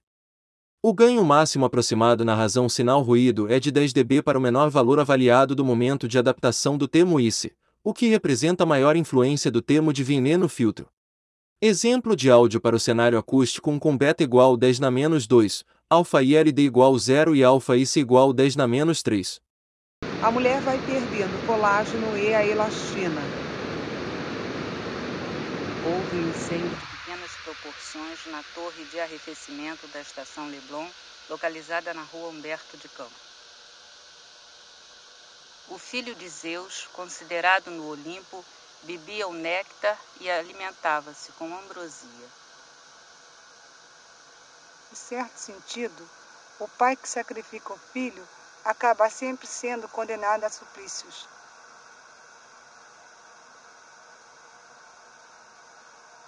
Exemplo de áudio para o cenário acústico com beta igual 10 na menos 2, alfa ILD igual 0 e alfa IC igual 1. A mulher vai perdendo colágeno e a elastina.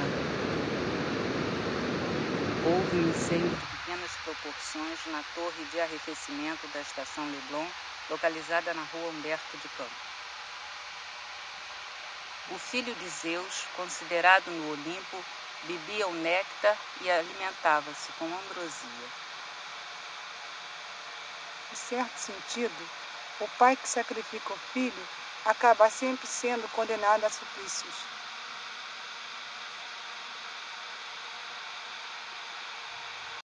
Exemplo de áudio para o cenário acústico com beta igual 10 na menos 2, alfa ILD igual 0 e alfa IC igual 100.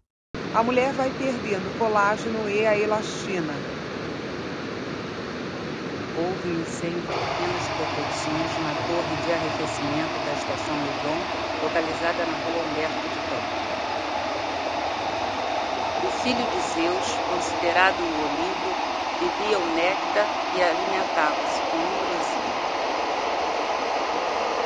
Em certo sentido, o pai que sacrifica o filho acaba sempre sendo condenado a suplícios.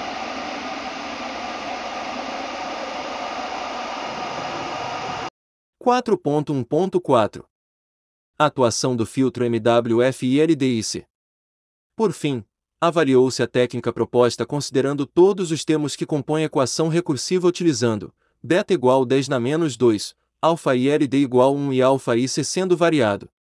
A figura 4.4 apresenta os resultados obtidos para as métricas de interesse no cenário acústico 1.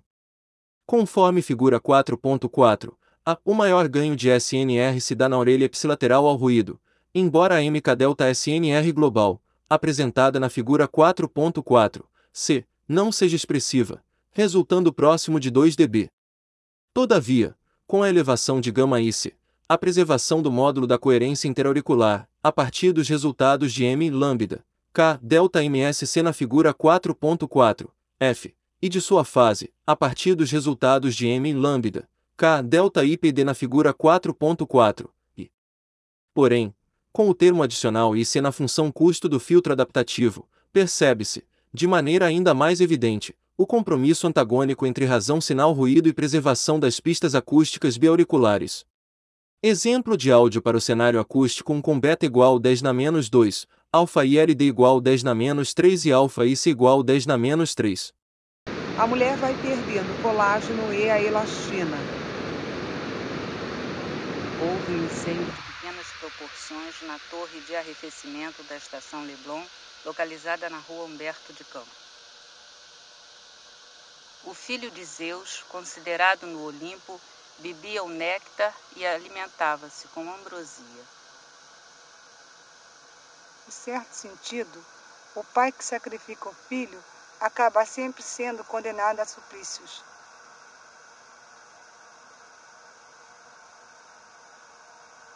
Exemplo de áudio para o cenário acústico 1 com beta igual 10 na menos 2, alfa e LD igual 1 e alfa c igual 1.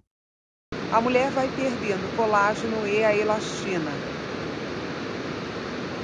Houve um incêndio de pequenas proporções na torre de arrefecimento da estação Leblon, localizada na rua Humberto de Campos. O filho de Zeus, considerado no Olimpo, bebia o néctar e alimentava-se com ambrosia. Em certo sentido, o pai que sacrifica o filho acaba sempre sendo condenado a suplícios.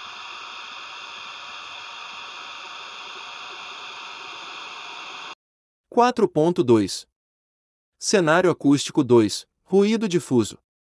O segundo cenário acústico é denotado por S15N difuse, ou seja, a fala se encontra no azimuth 15 graus, e o ruído é do tipo reverberante. Para gerar o campo difuso utilizou-se o algoritmo descrito por Abetz et al. 2008 e na metodologia utilizada por Marquardt et al. 2014. 4.2.1 Atuação do MWF Quanto à influência do passo de adaptação nas métricas de erro associadas às pistas biauriculares para o cenário acústico difuso, a delta MSC se destaca como fundamental para avaliar a coerência interauricular dos sinais. Isto pelo fator de representar diretamente o módulo da ICE, o qual espera-se ser de valor reduzido devido às condições reverberantes. Ademais, por consequência, tal métrica é mister para determinar a confiabilidade da delta ILD e delta IPD, Iturriet, 2019. Para o cenário acústico com ruído difuso, conforme figura 4.5, a, o ganho de razão sinal ruído máximo ocorre na orelha contralateral à fala, isto é, no canal da esquerda. Já na orelha ipsilateral, como apresentado na figura 4.5, b, para valores maiores de beta-SNR na entrada é menor do que na saída, devido ao valor negativo de MK SNR, algo que, potencialmente, se deve ao fato do MWF, mesmo com campos sonoros difusos, promover deslocamento perceptualmente relevante do ruído para um ponto próximo à posição da fala, Brown et al., 2014. Todavia o ganho global de SNR, conforme figura 4.5, c, se mantém positivo em qualquer valor avaliado de beta, o que indica que, sob perspectiva geral, a redução de ruído é, não obstante, eficaz. Estas reduções de ruído se refletem na qualidade da fala, conforme dados de médias nas tabelas expostas na seção 4.4 e gráficos no apêndice C. Exemplo de áudio para o cenário acústico 2, com beta igual 10 na menos 5, alfa e LD igual 0 e alfa IC igual 0.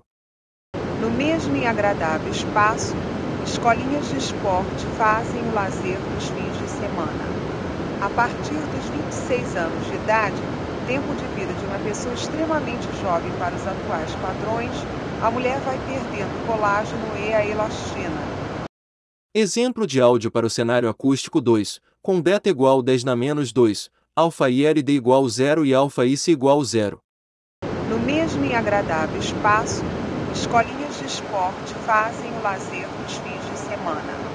A partir dos 26 anos de idade, tempo de vida de uma pessoa extremamente jovem para os atuais padrões, a mulher vai perdendo colágeno e a elastina. 4.2.2 Atuação do filtro MWF-ILD Percebe-se que no cenário acústico difuso o MWF-ILD realiza redução de ruído de forma mais acentuada para o canal da esquerda, contralateral à fala, conforme identificado na figura 4.6, mantendo o limiar de gama ILD igual a 1 para razões sinal ruído positivas. Em respeito a M lambda, K delta MSC, apresentado na figura 4.6, D, percebe-se que o filtro não preserva o módulo da coerência interauricular. Exemplo de áudio para o cenário acústico 2, com beta igual 10 na menos 2, alfa e igual 10 na menos 3 e alfa IC igual 0. No mesmo e agradável espaço, escolinhas de esporte fazem o lazer nos fins de semana. A partir dos 26 anos de idade, tempo de vida de uma pessoa extremamente jovem para os atuais padrões, a mulher vai perdendo colágeno e a elastina. Exemplo de áudio para o cenário acústico 2, com beta igual 10 na menos 2, alfa e LD igual 1 e alfa IC igual 0. No mesmo e agradável espaço, escolinhas de esporte fazem o lazer nos fins de semana. A partir dos 26 anos de idade, tempo de vida de uma pessoa extremamente jovem para os atuais padrões, a mulher vai perdendo colágeno e a elastina. 4.2.3 Atuação do filtro MWF-IC Para o cenário acústico 2, como verificado na figura 4.7, C, o ganho máximo de razão sinal-ruído é reduzido, atingindo uma delta SNR de cerca de 5 dB para o menor valor de gama-IC, embora haja preservação da coerência interauricular do ruído, conforme figura 4.7, D. Isto reitera e corresponde à influência do termo IC no sistema, conforme esperado. Exemplo de áudio para o cenário acústico 2, com beta igual 10 na menos 2, alfa LD igual 0 e alfa IC igual 10 na menos 3. No mesmo e agradável espaço, escolinhas de esporte fazem o lazer nos fins de semana. A partir dos 26 anos de idade, tempo de vida de uma pessoa extremamente jovem para os atuais padrões, a mulher vai perdendo colágeno e a elastina. Exemplo de áudio para o cenário acústico 2, com beta igual 10 na menos 2, alfa e LD igual 0 e alfa IC igual 1. No mesmo e agradável espaço, escolinhas de esporte fazem o lazer nos fins de semana. A partir dos 26 anos de idade, tempo de vida de uma pessoa extremamente jovem para os atuais padrões, a mulher vai perdendo colágeno e a elastina. 4.2.4 Atuação do filtro MWF e LDIC por fim, avalia-se o desempenho do algoritmo proposto, MWF e LDIC, para o caso de ruído difuso. Percebe-se que no cenário acústico com ruído com campo difuso, como percebido na figura 4.8, c, o algoritmo proposto apresenta menor capacidade de redução de ruído, assim como para a versão do MWF convencionalmente de mais algoritmos avaliados. Em relação a este cenário, a preservação de coerência dos sinais, visto na figura 4.8, d, é semelhante ao desempenho nos demais cenários, isto é, o módulo da IC do ruído residual é preservado para altos valores de gama IC, havendo, em compensação, menor preservação da magnitude da IC da fala. Exemplo de áudio para o cenário acústico 2, com beta igual 10 na menos 2, alfa e LD igual 1 e alfa IC igual 1. No mesmo e agradável espaço, escolinhas de esporte fazem o lazer nos fins de semana. A partir dos 26 anos de idade, tempo de vida de uma pessoa extremamente jovem para os atuais padrões, a mulher vai perdendo colágeno e a elastina. 4.3 Cenário acústico 3 Ruído pontual dinâmico.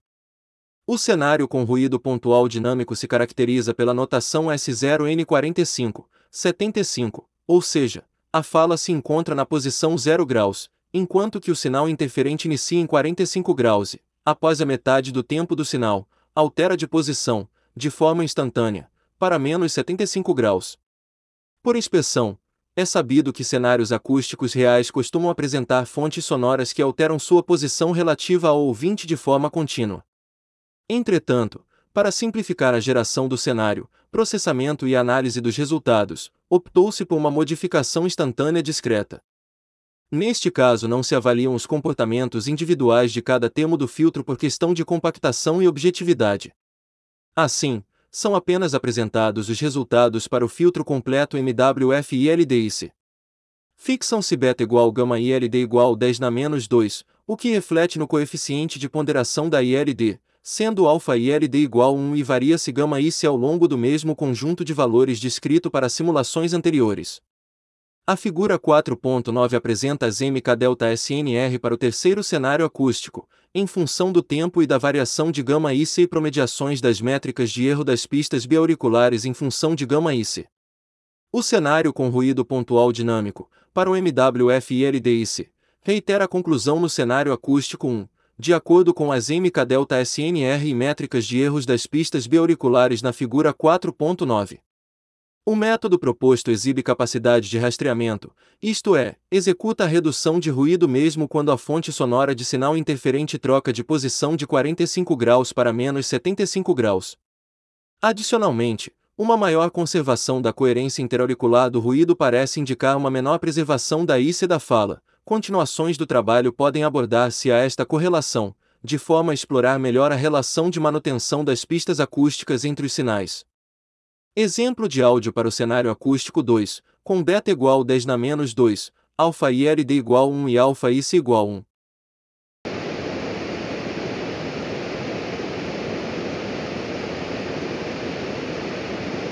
Fábio Barreto vai interpretar um solteirão conservador que acaba não percebendo as mudanças no país. O casal, aliás, acabou driblando os fotógrafos, pois chegou em cima da hora e saiu antes do fim. As três safras de grãos por ano são arroz, trigo e num pomar de laranja, batata, soja, jasmim e amendoim.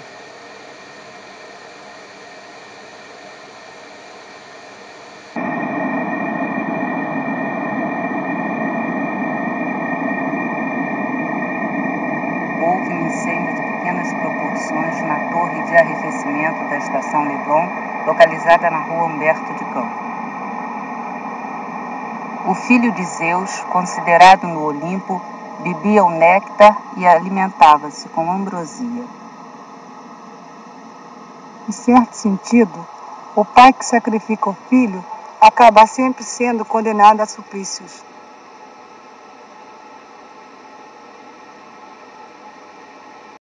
Quatro ponto quatro Comentários. Esta seção apresenta comentários adicionais em relação às simulações, resultados e métricas abordadas no trabalho. 4.4.1 Razão, sinal, ruído e qualidade da fala. Os resultados das simulações das diferentes versões do filtro MWF permitiram avaliação da redução de ruído a partir do cálculo do ganho de SNR, delta SNR. No entanto, como abordado no capítulo 2, a avaliação de relevância para aplicações com fala é a qualidade do sinal de fala que, neste trabalho, foi medida com a PESC. No caso da PESC, e também da STOI, o autor e orientadores desconhecem trabalhos que avaliam o desempenho e a confiabilidade dessas métricas considerando amplas alterações das pistas acústicas biauriculares, seja do sinal de interesse ou do sinal interferente. A tabela 4.1 apresenta os resultados de promediação da delta SNR ao longo dos trechos IBINS e a delta PESC calculada a partir do momento em que o filtro começa a atuar para o cenário acústico 1, ASN1, cenário acústico 2, ASN2 e cenário acústico 3, ASN3. Percebe-se nas tabelas tabela 4.1, B, 4.1, C e 4.1, D, que há ganho de SNR para valores menores dos momentos de adaptação, demonstrando que estas seriam as regiões mais úteis para situações de conversação. Por outro lado, onde há maior preservação das pistas biauriculares, ocorre uma perda significativa de SNR, levando a uma amplificação de ruído, o que, todavia, pode ser de interesse em situações onde o ouvinte necessita estar atento aos sinais interferentes do ambiente por questão de alerta, segurança ou outras razões. Percebese, também, que, principalmente no cenário ASN2, com ruído difuso, a delta PESC não se comporta de forma monotônica ou correspondente a uma relação diretamente proporcional a SNR como no caso com ruído pontual. Testes mais detalhados em trabalhos futuros podem trazer informações suficientes de forma a indicar se há, de fato, uma dificuldade da métrica em refletir a qualidade da fala em relação a campos sonoros difusos. Esta questão é abordada brevemente no capítulo 5 ao se comentar sobre a possibilidade de uso de métricas distintas, comprovadamente confiáveis e robustas ante variações do cenário acústico. Gráficos adicionais de delta PESC e delta STOI são encontrados no apêndice C. 4.4.2 Pistas acústicas biauriculares as definições das métricas de erro nas pistas biauriculares conforme equações consideram um valor absoluto das funções, pois a conclusão relevante a ser extraída da análise é se a modificação nas pistas, independentemente de seu sinal matemático, ou seja, se seus módulos se alteram. A ausência do módulo traz informações de elevação ou redução destas métricas no sinal processado, saída, em relação ao sinal original, de entrada. Para a SNR não se efetua a promediação com valor absoluto devido à necessidade de verificar se, de fato, o sistema provê ganho ou perda de razão sinal-ruído. No entanto, para as pistas acústicas biauriculares, as quais são métricas diretamente associadas a eventos psicoacústicos, as informações obtidas a partir de um cálculo sem um valor absoluto podem ser desorientadoras se os sinais forem promediados sem um cuidado de análise.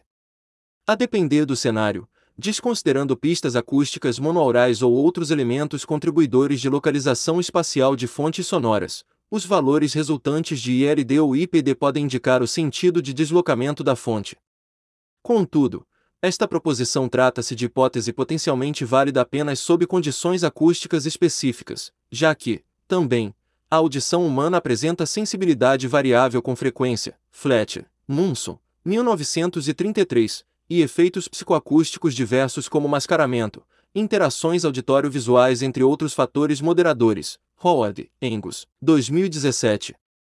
Alguns trabalhos verificam que a ILD é altamente dependente da frequência, sendo dramaticamente variante em altas bandas, somado à característica de que, nestas regiões, é útil não apenas para a diferenciação de azimuth, mas também da distância da fonte sonora. Grotte, Peca, 2014. Outro dado importante é a relevância da ILD em baixas frequências quando a fonte sonora se localiza próxima do ponto de referência, geralmente a distâncias menores que um metro. Shinkuninga, Santarelli, Copco, 2000.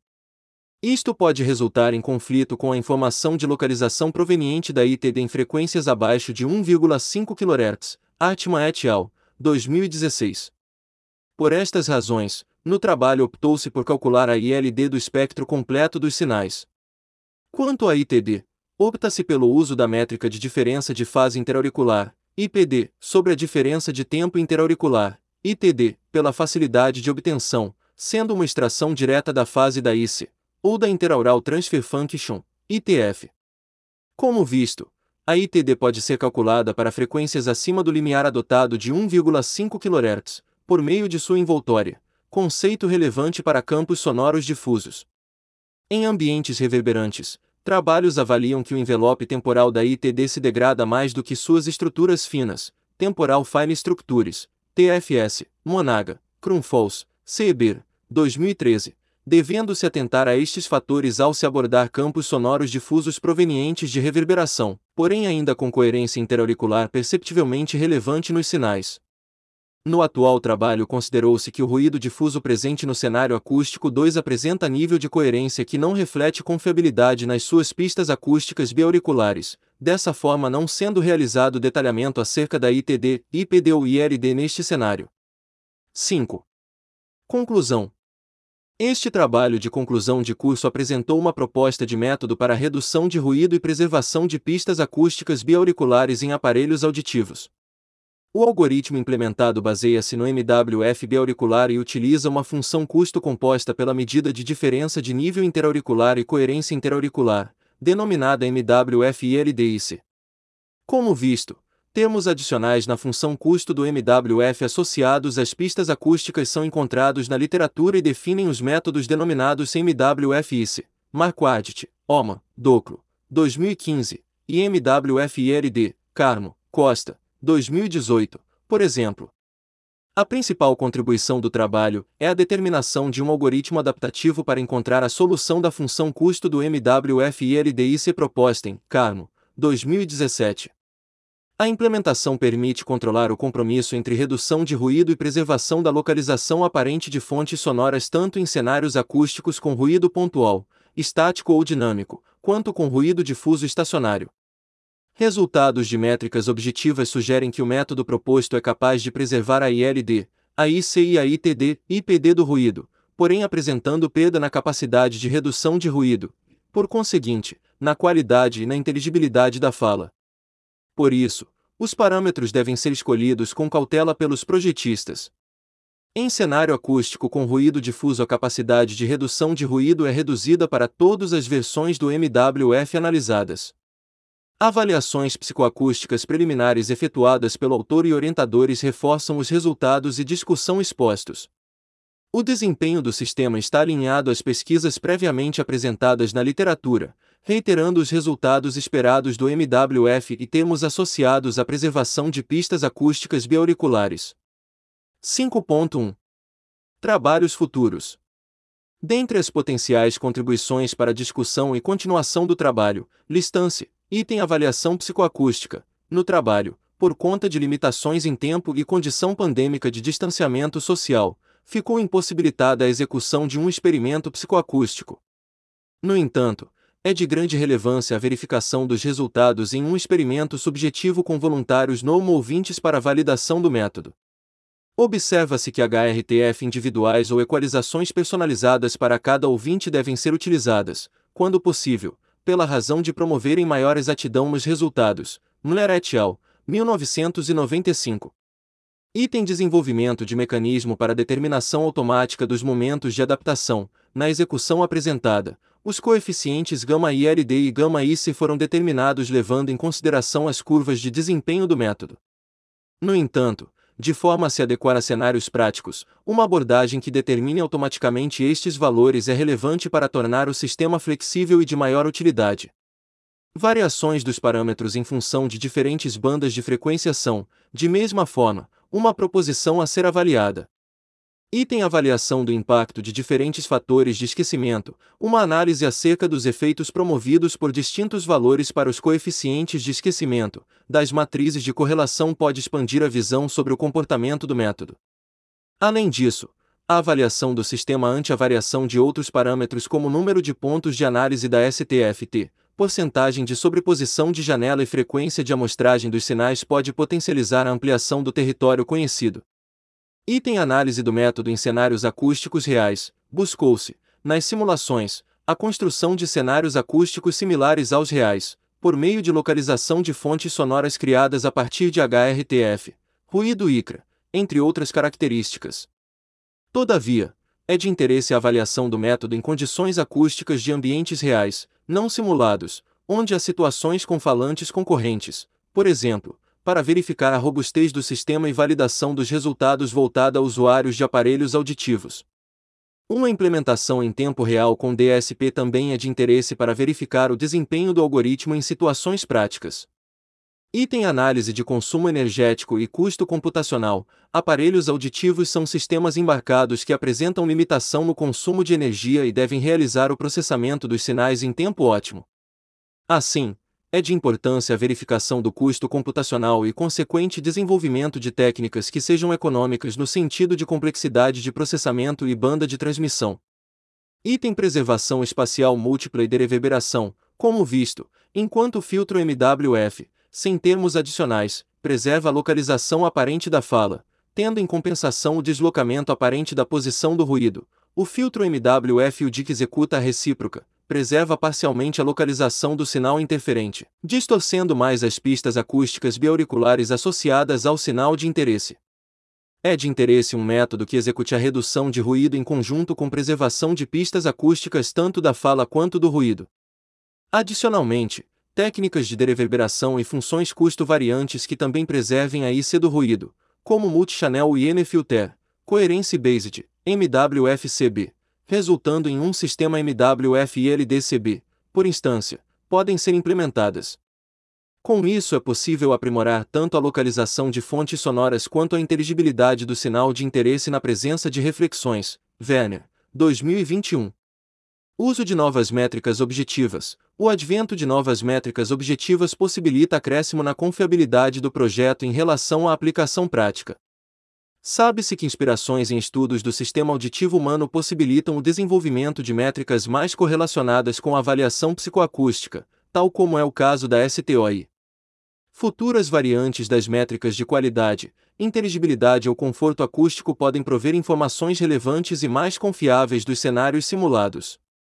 Inclusivamente, as mesmas métricas já existentes, como ΔILD ou ΔSNR, podem conter coeficientes de ponderação em cada faixa de frequência, de forma a se acrescentar pesos a diferentes bandas que estejam associados à percepção auditiva humana, o que pode tornar maior influência de regiões do espectro relevantes para a qualidade e inteligibilidade da fala. Por exemplo, item comparação com demais métodos no estado da arte, para se obter informações comparativas, pode-se efetuar a análise de desempenho do filtro MWF e LDIC entre os diferentes termos complementares do MWF, ITD, ILD, IC, ITF, etc.